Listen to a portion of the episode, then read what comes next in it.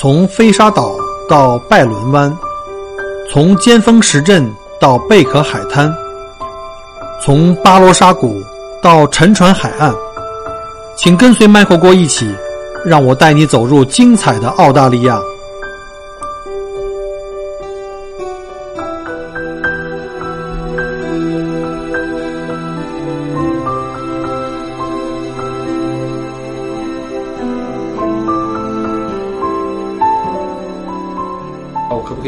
下面的问题？就是如果在，呃，包括我自己将来可能我要考虑再买套房啊，或者是哪怕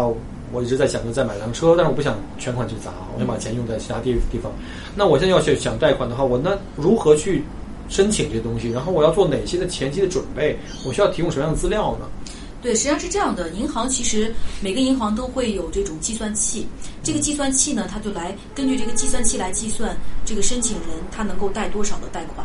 对吧？那么这个计算器它其实是一张收支平衡表，就它的收入减掉支出，这个数必须是一个正数，也就是你不能透支，对吧那好，那收入的话呢，银行它承认的收入都是报税收入，或者是你相应的稳定的租金的这种收入，或者非常稳定的这种股票的分红等等哈，这一类的收入它可以作为这个被减数，对吗？那么支出的话，它会根据你现有的负债。也就是说，我们做新的贷款的时候，如果你在澳洲还已经有一个，比如说你已经有一个五十万了，那么我再新贷一个五十万，那么银行不是只看你新的五十万的这个负债他看我还款的，整体的它要看你整体的这个负债。那么他要看你现有的负债，你有什么样的房贷、你的车贷、你的信用卡，信用卡它会按照一个额度的百分之三，现在有的银行三点八来计算你的这一个一个消费。同时呢，它还会减掉你家庭的这个开支。一般家庭的开支最基本的一个原则就是说，可以看人头。你如果单身，一般银行大概的范围可能一千五到一千八哈。如果是夫妻两个，可能会更高，两千五。多一个孩子，可能大概多三百到五百的开支。这是一个基本的每周一个月。啊一个月？对，但这是一个基本的，银行会有一个默认的最低的一个生活开支。但是现在呢，从去年八月份开始，也就信贷商业是，就是他会更多的看重客人真实的消费水平。也就是说，因为有的人提出来，就是说不同的人消费的理念是不一样的。比如说像我，我可能生活很简单哈，基本就是上了上班就下班了，也没有什么太多时间去逛街啊、去购物什么的。消费可能就是消他费会查你信用卡资料吗？对，现在银行是这样的：首先，如果你有负债的话，你的现有负债的最近一个月的还款记录，你如果你是要提供给新的银行的。还有就是说，你的信用卡的一个月的对这个呃消费记录，我关心的是他是查，比如我的房贷，我有房贷，每每月都都按时去扣，这个是这没问题，选项对吧？另外一个，比如我的银行的我的信用卡每个月在消费，嗯然后到时间会准时，从来不往后拖欠。还有说他关心的是我能花多少钱，都关心。都都关心。没错，他看你就是你的还贷的这个准时性是一个必须要考察的。你如果有有一些，比如说我之前有客人，他可能没设置那个自动扣款吧，他的信用卡他有几次忘了，也都还了，但他总是有一个 late 会影响你的 credit 没错，然后客银行就看到了，问他你为什么会有这种晚晚付的时候？如果你一次你可以解释我忘了，但他是好多次，所以这样银行会认为他的管理的的账户这个或者说故意哎，不是故意的，就是他这方面管理可能就是很疏忽、很大意。其实银行是不喜欢你的。幸亏我是挂的是自动还款一定要自动还款，因为有的时候，呃，你你是很难记得住你哪天到底该还什么的，所以最好什么电费啊、水费啊，你都是自动对我都是自动还款哪怕有的人说，那我自动还款，我怕我怕错啊或扣错了，你可以一段时间你去你去关注一下，比如说去去复查一下，如果有问题你可以去找他们，但是你一定要是自动还款，这样的话避免这种不必要的这种欠款或者是不良的。其实我刚来的时候也有同样的顾虑，就是说我让什么水电煤气都是自动扣，我要一疏忽，他们多扣我钱怎么办？没错其实呢，我有个经验，就是我真的发现呢，他们会会退给你，有的时候即便退错，我发现有两次就是他第一他扣错了，嗯，但是他我都不知道，他自己就给我送回来了对，，他会给你显示一个正数，对欠你钱这对。。然后呢，还有一次呢，是我对这个有有质疑，后来我打电话过去跟他们反复的去 argue，然后去去落实，就人家就懒得跟我算，说哎呀，他说他说他们那边算的是对的，他说这样吧。咱们就不不，咱们不用浪费时间算了。从今从今天我们说话以前的都不给你算了，就我那当时那个对我那个宽带的费用，说我都不给你算，从今天开始重新算。我说太好了，就这样的。对，所以说呢，也就是说，银行做计算的时候呢，就是你想贷的多，你就要提高收入，减少支出。那么支支出的部分呢，有些是固定支出，是不能减少的。比如说你的基本的生活生活成本对，你的衣食住行，有些是最基本的。那哪些支出是可以呃合理消费的，或者说能够控制的？就比如说一些旅游啊，买一些奢侈品啊，这种一次性的这种消费，要尽量少少旅游是吗？也不是，就是说我还是建议，就是我的客人哈，做贷款至少我们要提前三个月来做准备嘛，因为多数银行它会要求你提供三个月的主要生活交易记录的银行对账单。一种方法就是说，你有意识的就是控制一下消费；第二就是说，你可以开账户的时候，不要把所有的消费都放在一一个银行账户下面，比如说你基本生活开支放在一个银行账户上，有些随机的大额的或者说不清楚的，你单独您说在澳洲的银行？对，或者是有些人刷国内的信用卡，那银行看不到。OK OK，就是说，这今天学到了一招，今天学到了，一招因为银。行现在会看你的消费。我现在还确实在用中国的信用卡，对所以以后我就是旅游，我就用我，中国信用卡。有的时候是这样，这是一个灰色地带了，因为银行它不会说查到你国内的卡都会去查，但是它你你澳洲主要的生活痕迹的话，它就会看哎。呀，我刚刚要不要把刚才那五分钟的话题给聊给删掉，把我个人信息给暴露出来了？对这个事情啊，咱们就私下里说。对对，私下里说有很多，其实有很多很多多小的这些点，其实它对贷款其实往往是有影响的。比如说，同样收入的情况下，如果你消费很少，那么你可能就多贷能多贷好几万。哦。对，如果你银行看到你消费很多，以前银行是不看的。如果这个方面内容比较敏感，涉及到一些什么的话，我们可以，我们对涉及到个人隐私，或者是一些操作层面的一些应该叫做技术的内容其。实有很多内容。如果听友们要是感兴趣，我们可以在私下哈，私下里去请教那个来聊一下啊哪些点我们是可以提前做准备的。啊这这是属于这是那个什么，还有就是我要我要我还是要跟大家聊一件事情，就是说很多人会问我，他说啊，Christina，我在澳洲有一有一套房子，我是全款没有贷款，我可不可以拿这个做抵押，银行贷给我钱？其实这个想有这样想法的人很多哈。对对，没错。其实我想说的是，银行其实它，我我听说中国好像可以以以资抵债是吧？就是拿着资产就可以做抵押，可以去去抵押没错。但澳洲，你的资产只能是一个呃充分条件，也就银行会觉得你有资产挺好的，这样的话你将来抗抗风险能力很低，就很很高，就将来真的比如出现这个没有收入的情况下，你可能这个呃抗抗压能力会比较强。但是他考考察你是否能贷款，他要看你的这个稳定的稳定的这个收入。而且这个收入呢，而不是那种短期性的，是长期性的稳定收入。比如他们对医生啊、护士啊这种，他认为呃专业壁垒比较高的这种行业，他会认为你这种可能时间年头越久，你的收入越稳定，你越不容越不容易失业。嗯，它会有一些特殊的优惠的政策。也就是说，如果你只是资产，你没有稳定的收入，你是贷不了款的。哦，就算说我，你必须要比如我有五套房，全是砸了的房子，全是现金砸的，没有贷款，一分钱贷款没有。对，但证明只能证明你现在的钱很多，但是不证明你持续会有现金没错，的收入。因为银行会认为你的资产其实。呃，因为资产它是具有流动性的，吧对吧？你资产你可以转移掉，你可以消费掉，你可以捐赠掉，对吧？或者是怎么样掉了。但是呢，但是这种挣钱的能力就像点金术一样，它是要你这个点金术，而不是要一块金。其实银行更关心的是你能够一直持续有的。挣钱的，它是要求你持续的稳定的收入、挣钱的能力，因为它贷给你三十年，它希望你是一个有正当职业的，你能够持续的去偿偿偿还这个贷款，你具备这种能力的这么一个人。完了，我所以我觉得我又犯那个错误，就是我现在那房子就是全砸的，那房子我买回来花七十五万，拆完房子又花了一万五，然后光机又花六十几万盖房子，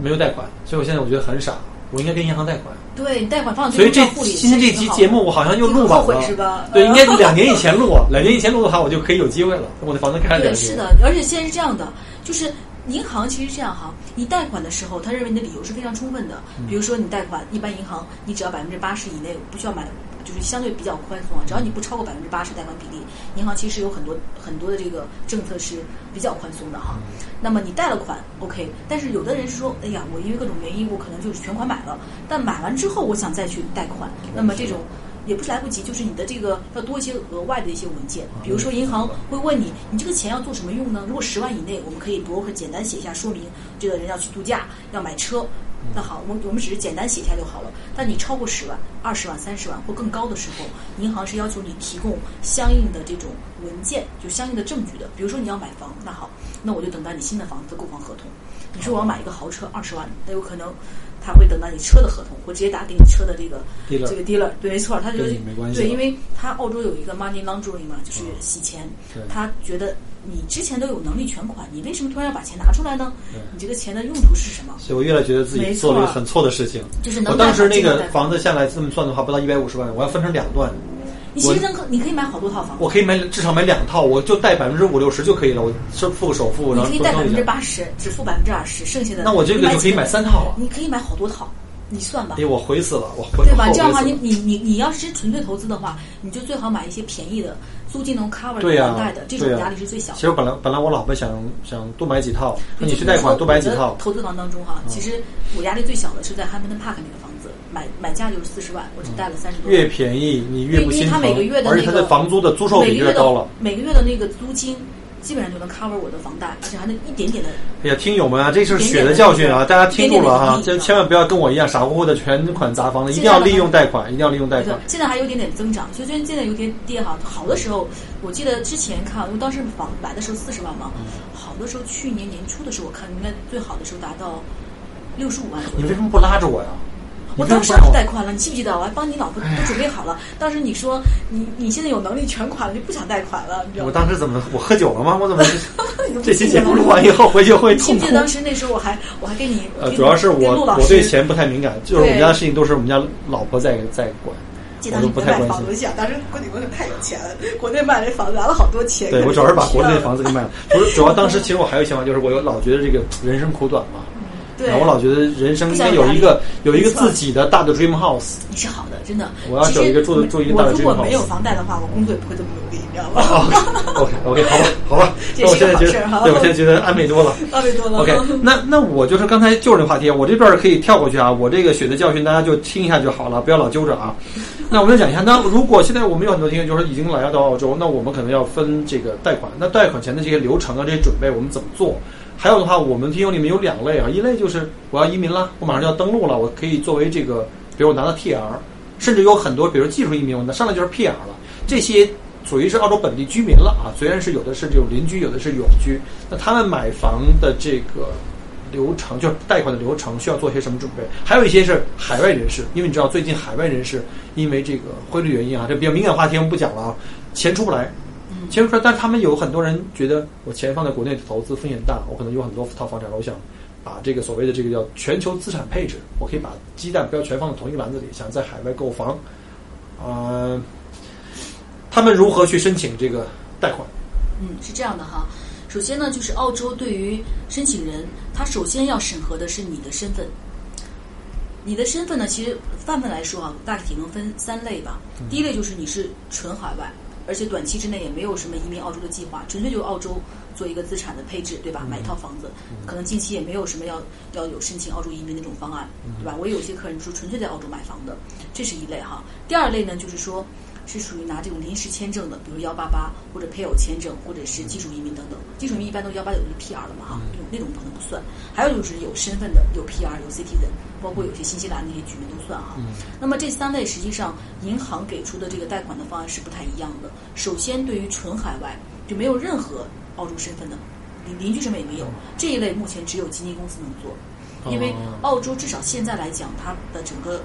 呃主流的银行包括金融机构是不开放给这部分这是因为政府的政策因，为他们认为很难管控，因为他人都见不到，也不知道你到底什么情况，没办法审核你。一旦你的你的这个房子有什么问题，各方面，他可能觉得相对风险会相对高一些吧。而且是不是也政府也不希望太多海外的也也可能有资金进来炒房啊，结果有本地人买对买不了因素吧。对，那么这一类其实是很单纯的，其实能够选择的这个银行相对比较少，就主要是几主流的几家基金公司。嗯那么基金公司其实也分很多类，有新加坡的，也有三个 A，有很多种。那么普遍就是说，现在利率呢，就是首年的利率都在四点多、四点七几啊多，然后之后它有一些头一年或两年的优惠，那么第三年之后会涨，大概六点多哈。但是呢，这个利率呢，就是因为今年整个都降息了嘛，也比之前稍微低一些了，然后会有一些一次性的费用。那这一类贷款呢，应该来说是澳洲来呃贷款的方案当中，相对来说利利率也也好，费用也好，都是相对偏高的。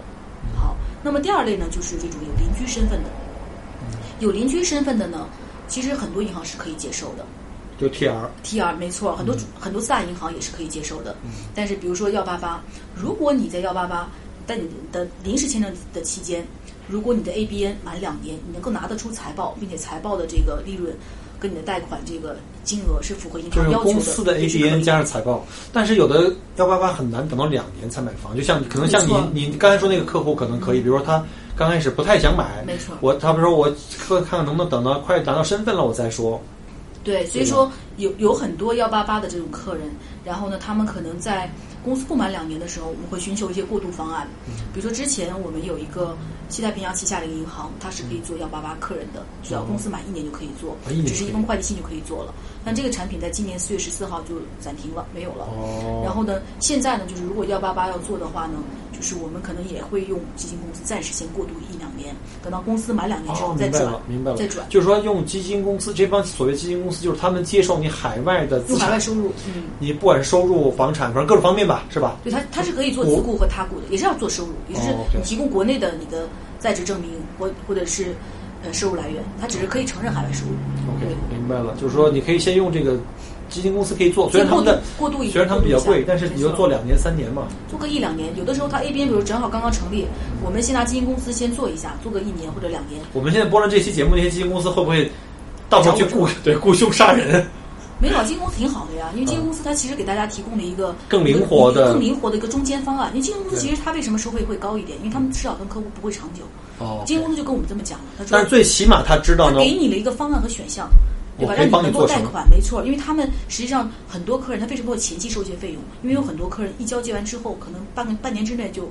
有的人就全款就就就买买了，有可能转贷转走了，这是很正常的。这很正常，嗯，没错。但是呢，有的人就缺这半年的时间，他的资金可能过不来，或者他房就要交接了，他或者就等两年，我的 A B N 就可以申请贷款。对，没错，也有很多人会想，你其实我帮客人算过一笔账，对吧？如果说你幺八八过来，你的工资马上来就成立两年，两年结束之后，你去申请那个这个八八八转转 PR，这个一般都会现在好像十到十二个月，我的另外客人差不多十二大概得要至少三年，对，三年好，这三年你租房子，一年的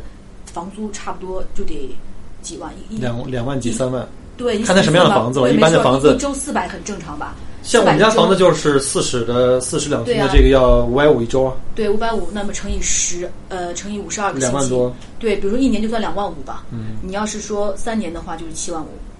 对吧？对三年租金就七万五。那房价呢？房价有的时候，你现在买和过三年之后，你房价差十万八万是很正常的，很正常，没错吧？这就二十万就没了。那这二十万和你花的那些手续费和利息钱比较起来，其实很多人认为我现在买房更值，对？对吧？所以很多人会先买房，然后呢，之后这是一个资产，房子等到几年之后，你拿到票拿到身份之后，有人会换房子，就把这房作为投资房了，对对吧？所以说现在基金公司，我们总体来说还是有很多人会去选择，也有的人呢就觉得我买房子我不知道该买哪儿，过来以后先租房子先考察都有，就看你每个人自己。我觉得这个方案还是蛮不错的，慢慢你去了解这生活区各个地方其实每个银行它都会填补市场的空缺，就找它的认为的蓝海，对吧？对因为以前在联想的时候经常说什么蓝海战略啊，就找这个 新的细分市场啊，嗯每个市场有哪个地方有你的这个蛋糕可以吃一吃一口哈，就这个意思。所以现在这个政府的这个在限制海外人士贷款这件事情，其实给了这些基金基金公司更好的一个业务流。没错，是有客人就需要这个这么一段空窗期的，因为这个短暂的一年或者两年，他正好是没有合适的方案的，但那时候可以拥有一套房产，而房产是一个投资工具嘛。尤其是当你看到了有一个房子，没错很心动的时候心动的时候，没错。但是在买房之前，他不可以直接去拍卖的，他必须得先拿到一个银行的贷款的一个预贷的一个基金公。司是不可以的，其他的银行是可以做预批的。嗯嗯，因为这个涉及到特别细的一些细节的问题，要展开讲可能会很长的时间。所以，如果说有朋友希望来贷款的话呢，我们至少提前三个月的时间，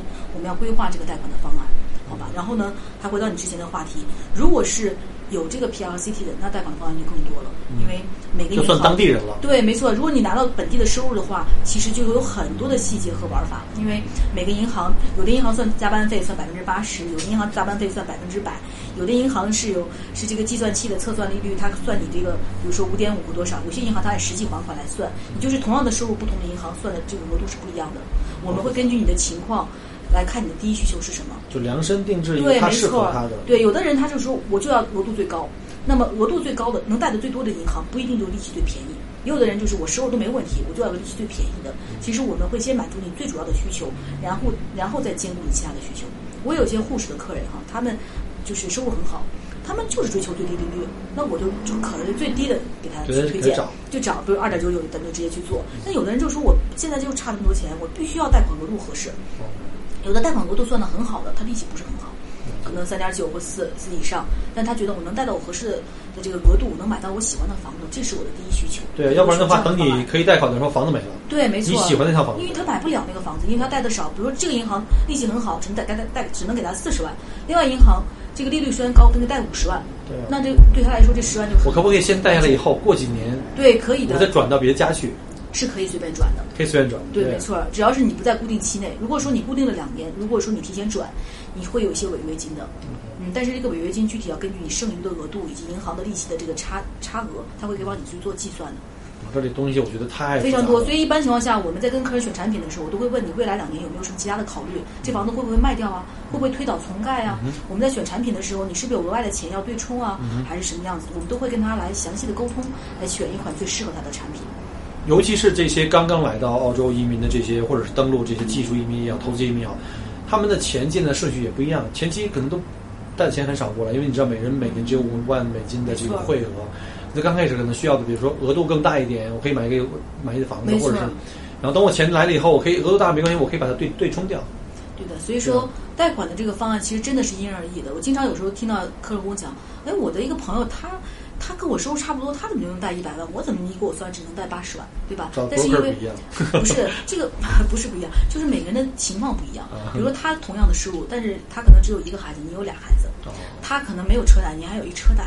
对吧？他可能没不太旅游你老去旅游，对，而且你都是明面上都是对吧？花的太多了。花太多了，或者说你你这个你这个有很多的这种其他的这种开支，对吧？这都是对银银人家没有不良嗜好，你这个又得去皇冠赌场，对吧？还经常玩枪，呃，不是这个东西，其实这个消费银行如果看到了，那那可能会问你；如果他没看到，他就不知道。OK，说明以后还是尽量少出去旅游，哦，不是或者旅游用国内的卡，旅游用国内的卡对，。就就就尽量就是你的消费要合理化哈，而且对要稍微区分一下吧。然后呢，还有就是说，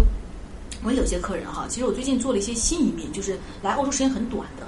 然后呢，我发现就是因为现在很多银行他们都会去看那个银行的客人的信用记录嘛，信用记录这个我知道国内叫征信报告嘛，其实在呃我们做海外收入的时候。呃，基金公司也会要求我们给要让客人出一个人民银行的这个完整版的征信报告对吧？那么澳洲其实也是有的，澳洲有专门的这种这种机构，它叫 Equifax，那么他们是给所有的这个金融机构的这种从业人员可以提提供这种各种各样的报告哈，能查到任何人对我们，但是我们必须有这个执照，因为这属于个人隐私，我们要签这个相关的保密协议。你给我授权函，我是可以帮你查的，你想要什么样我都可以给你查。但是前提就是我我要查你之前，我要先给你一封信，一给你一个授权函，表明你同意我去查。我要签字对对，我不能随便查你的，随便查你这这个。这怎么收费？我我特别好好奇，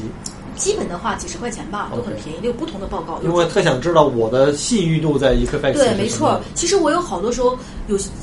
给我的感觉哈，绝大多数华人客人信用都没问题，都挺好的。他那个分数，个人是一千两百分满分，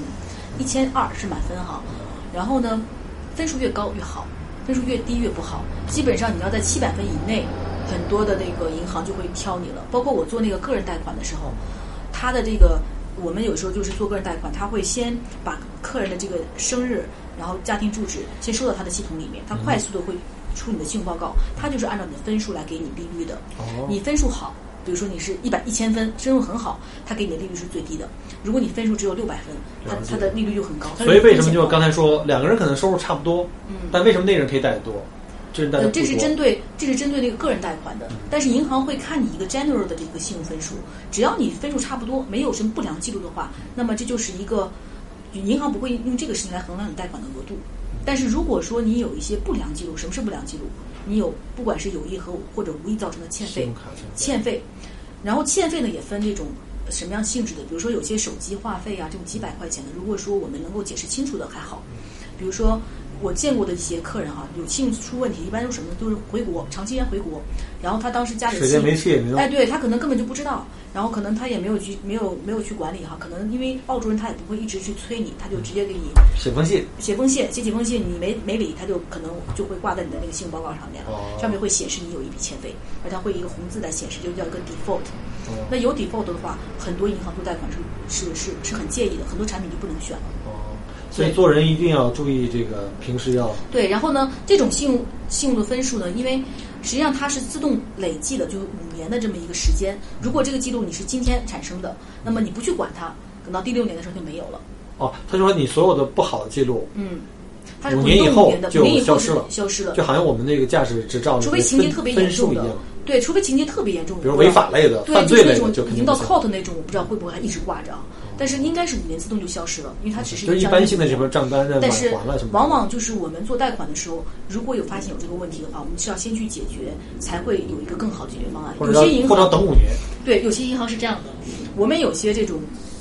special 的这种我说的这种金融机构，它是专门为这种客户服务的。如果它会区分你是几次、两次还是三次，然后呢金额小于五百块钱的，我可以给你选 A 产品；你是呃超过三次了，金额达到一千块钱以上了，我是 B 产品，可能 B 产品就是会利率更高一点，嗯对不对？它是有些客人，有些银行专门做这类客人的，因为这个但最起码你还可以选啊。还可以选。但是如果说你交接的时间这个还足够的话，我们会有专门的这种公司，他们能够帮你去销这个记录的，就是这种 credit repair 这种公司，他们专门代表律师。那个消分儿的记录，对，但它是合理合法的，因为这个 Equifax 据说哈，它不对个人，也就是说他可能觉得个人很麻烦吧，你也不知道该怎么去弄，他们就是有专门的律师可以代表你，帮你去解决这个纠纷。比如说有些人是不小心造成欠费，他那个欠费可能一直挂了没还，他会帮你先看一下是什么原因，然后帮你先还掉，还掉之后会通知你的那个。呃，就是你之前那个 provider，比如说你是欠 NAB 的，他会告诉 NAB 这笔钱已经还上了，然后再通知那个信用公司 Equifax，告诉这两边都已经协调好了，他正式帮你代表你去跟他们去做协调，然后都弄好之后，Equifax 会把这件事情申请把这件把这个给你开给你取消掉，也就是你记录可能本来因为这个原因可能只剩六百多分了，但你都修好之后又变成九百多分了就能做了。但这个周期一般是六周，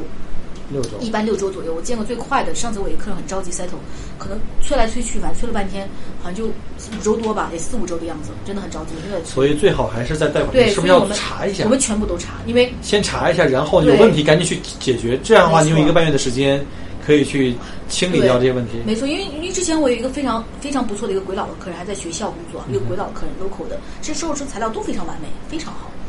但是我们交到 NAB 以后哈、很意外，当时是系统自动 decline 了。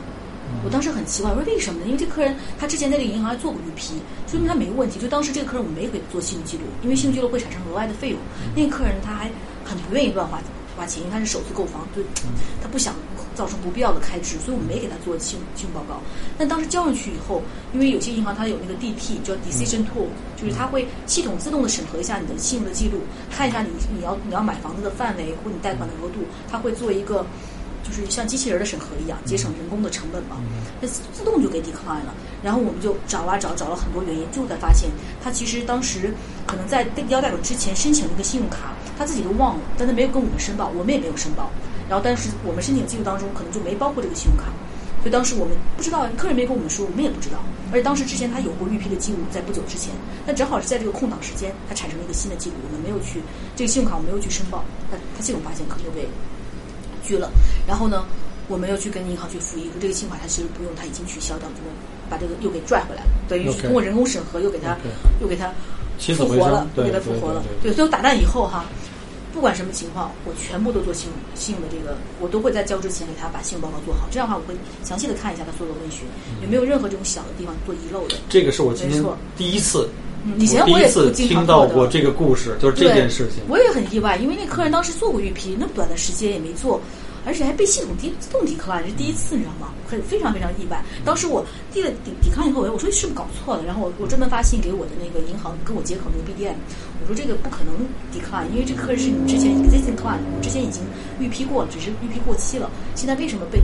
自动 decline？他们在后台查到这个东西，对他们就找了半天也找不到原因，他们就试啊，不断的试验，然后是不是因为这个原因，他们也不知道什么原因，因为系统自动设置可能是跟程序有关的。嗯，所以后来我就因为那个也算是一个教训吧，我就打算以后所有客人，哪怕是新移民，有时候出不来这个什么的，因为新移民我发现有的人是因为回国导致他有一个欠费，他本身还没什么信贷记录呢。其实信贷记录不光是做贷款，你的报告上会有显示，当你申请手机费、申请手机，比如你今天是 Telstra，明天换成 Vodafone 了，他都会问一下你做什么的。你无论说做什么，都会显示在你的信用报告当中的 employer 那项里面。这个其实我们在做的时候，我们都会看的。你之前怎么申报你的工作经历的，跟我们申报的是不是有冲突，是不是能衔接得上？有冲突都不可以的。你要能解释得过去。比如说你你之前你自己随便报了一个，那我说你是做 A 工作的，然后你自己说你做 B 工作，你要问你为什么他之前这个时间点是做这个 B 工作，你说做 A 工作的，你要去解释。所以做人一定要一定要前后不要老太多变化。对，而 且就是不必要做这些跟信用有关的。有的我还有一个客人，他是做那个商业 commercial cleaning 的，他的情况是这样，他可能是因为他很多客户老拖款吧，就当时有段时间他就集中申请了哎呦好多张，五六七八张的那种信用卡，他当时就是全部都申请了，看谁给他额度，哇，那一下就把他分数拉得很低，可能就是几百分你风以下的。对，因为他是集中很密集的去申请信用卡，因为他的信用这个分数是这样的，一个是你如果有 default 有破产，一下分数就会很低哈，还有就是你在很短期内有密集的信用问询，你的信用次数很多的情况下，他认为你太依赖这种金融机构了，说明你财务方面是有有问题。有有有风险的，说明你太经济上可能我能理解他，他也对许是因为少钱现金流出不来，不知道我先开信的信用卡，我先支没错他有有账期四十五天最长，对不对？对然后等那完钱还回来，我再还。对，从自打那次以后，他这两年就很很很那个，他跟我说，库欣娜，我分数应该上升点了，这两天什么都没弄。所以我现在只在原来我在 ANZ，后来我去转到了这个 Westpac，我把 ANZ 全部都取消，我现在只有 Westpac 一套信用卡和一套这个公司和个人账户，这样的话是不是更好一点？对，比较好，就是你不要说是所有银行你不用你就全都开着，或者你没事儿就今天申请一个信用卡，后天就申请啊，我就问问那个银行利率怎么样，第一份申请，这全都会在你的信用记录上留下一些痕迹。OK，有的人是这样的，他可能刚来跟我说，对，因为他可能刚来对 broker 这个行业也不了解，可能对我也没有那么强的信任感，所以他们就去找银行去问对，他会说这个也算。没错，因为他会跟我说，Christina，我现在已经找那个 Westpac，找西太平洋银行去递申请了。这样，我在他那边递完之后，如果不成功，我来找你。我说，那你要很慎重，因为当你成功了，那最好，那就那我们以后再有机会哈再合作。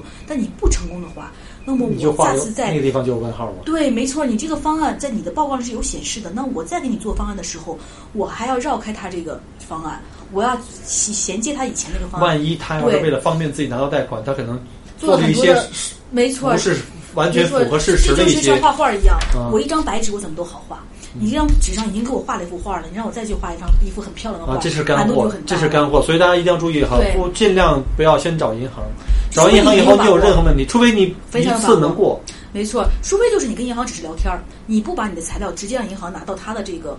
系系统很难去跟银行聊天，都是打电话提前预约，怎么可能不是我的意思，有的人他是这样的，他可能只要跟一个 banker 聊天了，我就能贷款，他并没有把自己实打实的护照、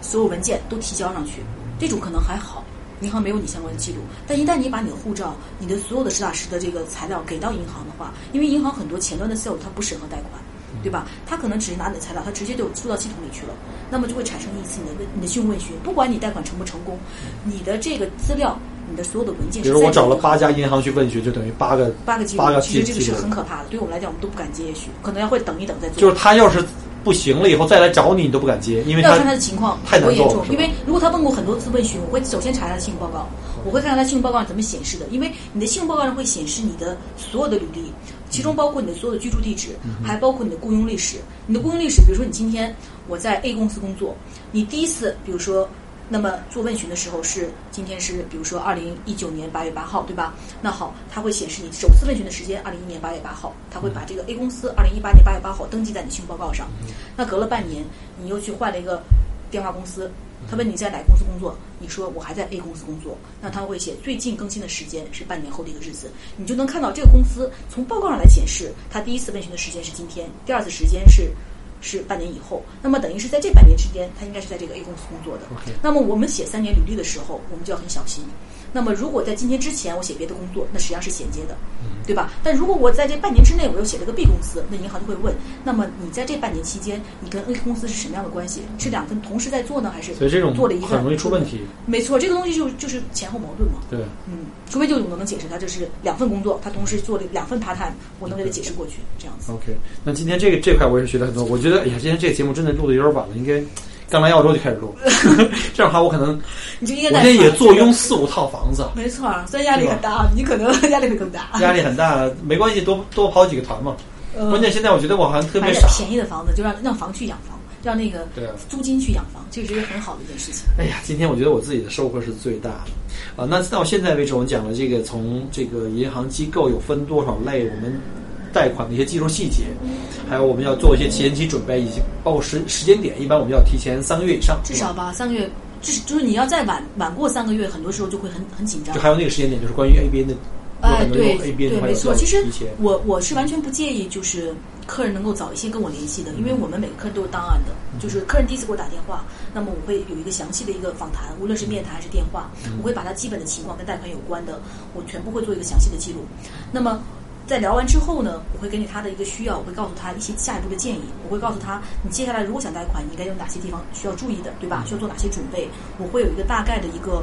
有一个 plan，然后有这几项几项应该注意。然后呢，我这边有有过很多数据库嘛，比如说有些客人他会说，我想等到我登录以后，然后再做贷款；还有的人说，我要等到我 P R 拿下来之后再做再做贷款；有的人说我可能有其他的一些计划，比如说我要等孩子上学，有很多时间点。我这边在我的 plan 里面，我都会写上他大概什么时间要再做。然后我的数据库有一个新客人的数据库，还有一个就是一个 reminder 的数据库，就是说提醒我什么时间再去做。这个我是按时间的，比如今天这个客人，我会记上他是。今年的十二月份，我会写二零一九十月，不是某一天，我要提醒这个客人，他的 PR 快下来了。有的时候我我每次会看的，因为我们数据库我可以做筛选嘛，这就是以前的联想天天做报表。所以呢，他可能自己都把这件事情忽略掉了。你对，我会告诉他，我会问他，你你你是不是之前说你的 PR 快下来了，说要准备做贷款了？就包括我今天那客人也是，因为我他前段时间我 review 他的时候，他就是在申请那个。签证嘛，申请 PR 嘛，我觉得差不多到了时间，我就我就提醒他。他其实也想找我，这是一个双向的。而且就第一次聊完之后，因为我有详细的档案，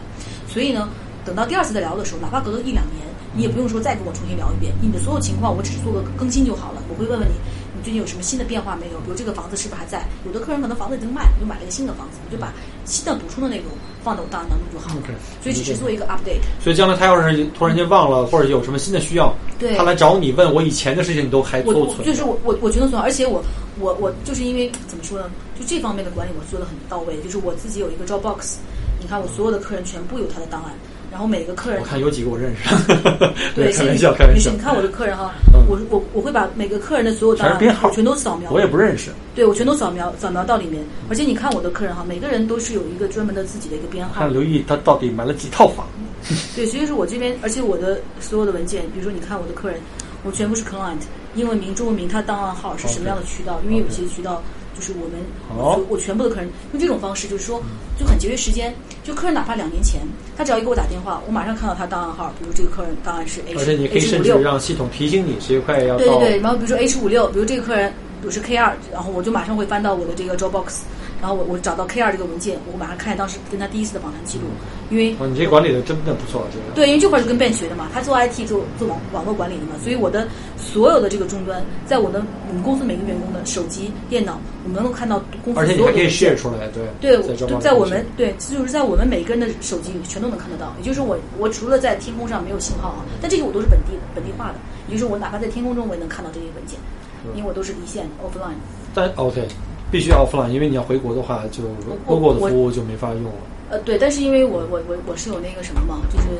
包的那个那个 roaming 那个 plan 嘛，就是这块其实我不建议客人跟客人时间很长，哪怕跟个两三年、四五年，这都没有问题。越长，其实越更了解他，对他自己对，没错，更能更了解，我会知道他的点在哪里。对，其实我觉得在这方面，他不仅仅你了解他了以后呢，可以帮他去做做贷款，甚至可以提供一些建议，比如说你跟他熟悉他，你可能会。提供一些有时候我会我会我会我会更多的关注客人至少中期的一个计划，不是短期的一个计划。比如说，我一般都会问客人：你现在比如说要打算今年买房，那你未来的两三年还有没有再买房的计划？因为很多时候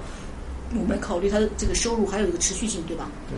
那他比如说我我我可能未来明年可能还要再买个投资房，那我就要考虑，如果这个房子贷款你来背的情况下，明年你以你来背，是不是还有能力再贷贷下一套款，贷下套房再贷款？他说，如果说。很困难，那我会建议这套房子，不然就只放你自己的名下，就不要放在太太名下。下套可以放在下套下套可以放在太太名下，对对吧？我们就会有不同的方案来都尽量的满足你的需求。其实这个都都是根据客人的这个情况来定的。有些客人他可能就是说，关于跟这个有关的，他都会在微信问我一句，说：“哎，库斯娜，我今天准备要做什么事情？我先做个车贷，会不会影响我的这个房屋贷款呢？”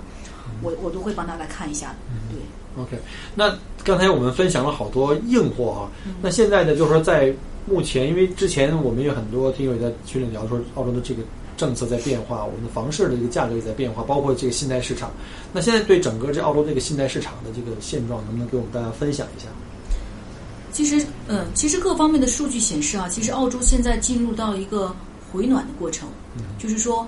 我的感觉就是说，呃，主要的这些城市，悉尼啊也好，墨尔本也好，现在应该是止跌反弹的这么一个过程。所以贷款人开始多了，是吧？嗯，贷款最近问询的人比比前比大概年初的时候要多，也是在选举之后吧，明显比选举之前要好。这第一个点。第二一个点呢，就是说明显银行最近还是实质性出了很多利好的政策。呃，六七月份连续两次降息啊，就降幅达到零点五吧，基本上就央行降息达到零点五，可能很多银行没有把这个零点五全部 pass 到终端，但也差不多降了零点四到零点五。而且很多市场，很多这个小银行，他们其实推出了一些非常有竞争力的这个利率，非常好啊。而且很多机构预测啊，就是说可能在今年圣诞节之前还会有一次降息，可能那个时候央行的利率会从现在的百分之一到百分之零点七。五，就是那如果再降个预测啊，再降那个零点二五的话，零点二那五再降对，再0.25降零点二五的话，那整个的房市可能又要开始热起来。这是一个很，这是一个很很重要的一个因素，而且现在你看清盘率都已经连续很多周达到百分之七十五以上了对，，悉尼摩这是一个非常好的信号。而且我还有一个很明显的一些实例啊，超过六十的清空率已经是在回暖的市场，现在我七十几。我我我再举一个例子啊，就是我的邻居前段时间刚刚刚刚做预批下来的，当时我给他做贷款的额度的时候，我跟他说八十万够不够？他说肯定够，他说我都有点富裕，用不了。嗯但是但是前天吧，跟我突然说说 Christina，哎呀，你能不能再给我增加十万的额度啊？他说我八十万可能打不住。因为价钱他说感觉。房子这个比他看哪套房子都其实还有一个原因，。还有一个原因，一个是我们利率在下降，因为利率对永远跟房价是相反的。还有一个就是很重要的，就是就是关于这个汇率，对，汇率又到了四点七几啊！4.72好像昨我的天哪！你知道我刚来的时候多大？七呀！对，还有全六点多是眼泪，没错，这个其实一下就差好多钱出去。我觉得我损失了很多钱，我回去对，只有差。差一套房子，差一套投资房。我是一比七，现在变成四点七没错。你至少能买一套投资房。对，所以现在你看这个双利好，一个是利利率在降，另外一个是双就是汇率在降。现在我的预期，我觉得要是如果圣诞节有可能再降的话，就哪怕不降，这两条信息已经足够了。我觉得房价可能很快还要对，而且因为我我是有那个 RP Data 的系统嘛，就是我装的那个专专业版，我没事儿就看它那个趋势图，它会给你一年、两年、三年、五年、十年那个趋势图，现在的确都是往上升的，就是像那个拐点一样，它已经因为它本来也是波浪式上升嘛也不没错，但它现在你能看到它是这样的一个一个趋势，在开始抬头。已经往上抬头的趋势了，没错。所以说要买房的话要。没错啊，我觉得真的是应该开始了。而买房抓买房之前要做的事情就是要先准备资金，同时要考虑贷款。即便再有钱，各位记住，千万不要像我那么傻。冲动，不要是直接就跑到银行去问，什么都不知道情况下把所有自己的底儿全都给交交，代。不要去银行瞎问。第二个就是别跟我似的拿现金光砸房子，很傻，一定要贷款，一定要贷款，。其实其实澳洲应该来说，从中长期来看，它人口是不断在增加的，而现在很多这个应该供需关系吧，还是呃，应该来讲是供小于求的。从长中长期来看，嗯，那一定的，因为土地又这么多。没错。所以我认为中长期来讲，房价一定是很很很肯定是要涨的，就是说这个是很健康的一个市场。我觉得，我觉得应该比中国的这个房子还是要便宜很多的。中国的事情我们还是尽量先先不先不谈了，因为话题为这个话题太太大太大哈太大太大了。嗯，好的，那那对于我们听友有什么建议吗？就是如果来澳洲计划来移民也好，或者投资也好哈，呃，计划是买房的这个过程，对于贷款，就是刚才我们除了讲过一些具具体的技术细节，要提前三个月要准备一些东西，要尽量先不要跟银行直接接触，否则的话你的信用记录可能会受到影响。嗯。那还有什么其他东西需要跟听友们去去建议的？其实是这样，刚才可能很多点都谈到了哈，但是我稍微总结一下，就是这样。首先呢，还是要知道一下，根据你自己的需求，考虑一下这个买房的节奏。你是想什么时候买房，买一个什么样的房子？然后这肯定是跟你的各方面计划都有关系，比如孩子上学呀、你自己做生意啊，方方面面，你自己的居住的习惯啊。有的人可能就喜欢公寓，有的人喜欢 house，这个真的是因人而异的，对吧？首先要明确自己的需求，那么在有需求的情况下呢，考虑一下这个房子的这个。就是你所买的这个物业的一个价值，以及你自己的资金的情况。那么，在这个有一个大致的意向的情况下呢，我建议还是要找专业的这种，像我们类似于我们这种中介哈，就是贷款的专业人士，要一起沟通一下贷款的方案，因为我们会帮助你在前期给你一些建议嘛，比如说会让你在贷款这个这个申请上可能会更顺畅。然后呢，还有就是说，来澳洲之后，肯定不可避免的你要去开一些银行的账户。那么在澳洲消费的过程当中呢，尽量合理消费，有些账户呢要做一些相应的管理，比如日常的消费啊，包括你一些额外的不定期的大额的消费啊，怎么去区分一下，对吧？这些可能都是要做相应的准备的。那么有很多银行是可以接受贷款的预批的，在可能的情况下，我们是要做贷款的预批，才可以去出 offer 啊，能或者是如果。不能做预批，其实也是有一些方案的，比如说我们是可以做那种呃 subject finance，就是加一个附加条款放在买房的过程当中。包括基金公司，他们也有这种加急通道，如果你可以承受百分之就是两千块钱的澳币，它可以七个工作日是给你批下来。我们可以放一个附加条款，其实也是有一些办法，能够我们尽量把风险降到最低。对吧？所以这个所有的这一些细节呢，可能真的是因人而异的，所以可能还是要在买房之前，还是要全盘考虑，然后我们提前要做好沟通，我们要拿出一个定制化的方案，我们按照这个计划来来做的话，其实成功率是很高的。OK，好的，今天呢非常感谢呢陈杰，呃，抽出了自己上班的这个时间啊，专门来给我们介绍一期在澳大利亚呃贷款是怎么回事儿，以及我们的一些流程。更重要的是分析了一些贷款中间的一些技术的细节啊，我们就各种贷款的一些正确的姿势。当然，我们相信这个，因为时间关系，我们现在一个半一个半小时了，很难把所有的情况都覆盖进去。呃，我相信呢，可能这个问题，就我们这个节目播播出以后，很多听友会有新的问题出来。到那时候也希望这个没问题啊 c h r i 我觉 t 帮我得们做一些我觉得技术的支持。其实我这个是有中国情节的，我其实对于这个北半球的同胞们是有一种情结的，真的。所以说，我的客户当中其实有很多西人，但是我跟他们做贷款的这种感觉和做华人做贷款的感觉其实不太一样，单纯从情节来讲是不一样的。所以我觉得，我们一方面我可以从专业知识上可以帮助你们买到你们心仪的房子，呃，给你们一个很好的贷款的方案。另外一点，我们也我也希望能够给你一些我个人方各方面的建议吧。我觉得大家也都是缘分嘛，能够如果将来有机会能交流的话，对呀我也很开心。而且刚刚又给我们提供一个新的一个话题，就是下次能不能把 Ben 啊，就是你你老公给找回来，然后跟大家聊一下，对，聊聊枪的话题呀、不知道这枪的话题是不是属于敏感话题啊？然后呢，或者再聊。啊，对我之前讲过一期的，就讲如果去拿这个持枪证，然后呢，再顺便聊一下他的这个创业的经历，甚至就是如果对有没有机会，如果我们的听友中间有幺八八希望去加盟类似生意的话，看看 Ben 可不可以先介绍一下自己的情况，然后也通过这个。当然了，你们要是有兴趣哈，要如果我们听友要有兴趣，那也可以私下加我们的加我的微信，然后呢，我再把你的微信推过去给到这个 Christina 和 Ben，看他们两个来线下来怎么帮你们去出这个主意啊，或者帮你们做这个贷款的方案，好吧？那因为今天时间关系呢，我们就不再耽误你更多的时间。呃，谢谢 Michael 啊，给了我这么一个很珍贵的机会哈，也是很开心。其实第一次做这个访访谈，其实我特别紧张，而且 Michael 也说我说话语速很快哈，所以很多地方没有讲清楚的地方呢。我也是快，我也快。然后也就是大家到时候事后吧，你到时候可以加一下 Michael 的微信，如果有些方案呢、或者有些细节想再继续讨论的话，欢迎跟 Michael 联系，然后我会尽力的为大家服务。对，没错，而且我看了一下他们那办公室的环境很好哈。如果在墨尔本的我们的听友，如果已经在登录了，近期也准备买房，或者是想了解一些贷款的知识，我也刚才也在跟 Christina 商量，看看可不可以我们搞一个线下的活动，专门来普及一下在澳大利亚的一些呃贷款的一些知识啊，一些技巧啊。可以啊，这些需求的话看你们的需要吧，然后我们是用什么样的形式可能更更适合大家，这个都没问题，我都可以来配合。好的，那我们就再次感谢 Christina 参加我们这个节目，然后呢，也欢也谢谢各位收听麦克过聊澳洲，我们下期再见。好，谢谢大家，然后祝大家周末愉，哎，还没到周末，马上就到周末，马上到周末了哈。因为明天早上九点播。对对对，那可能就祝大家周末愉快哈。好，拜拜拜。拜。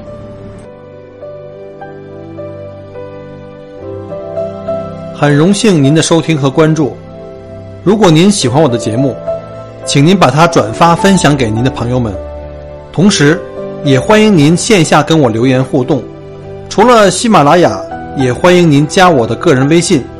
并关注我的旅行服务公众号“墨尔本精品旅行”。我给大家准备了很多关于澳洲旅行的资讯和攻略，请您跟随我一道走入精彩的澳大利亚。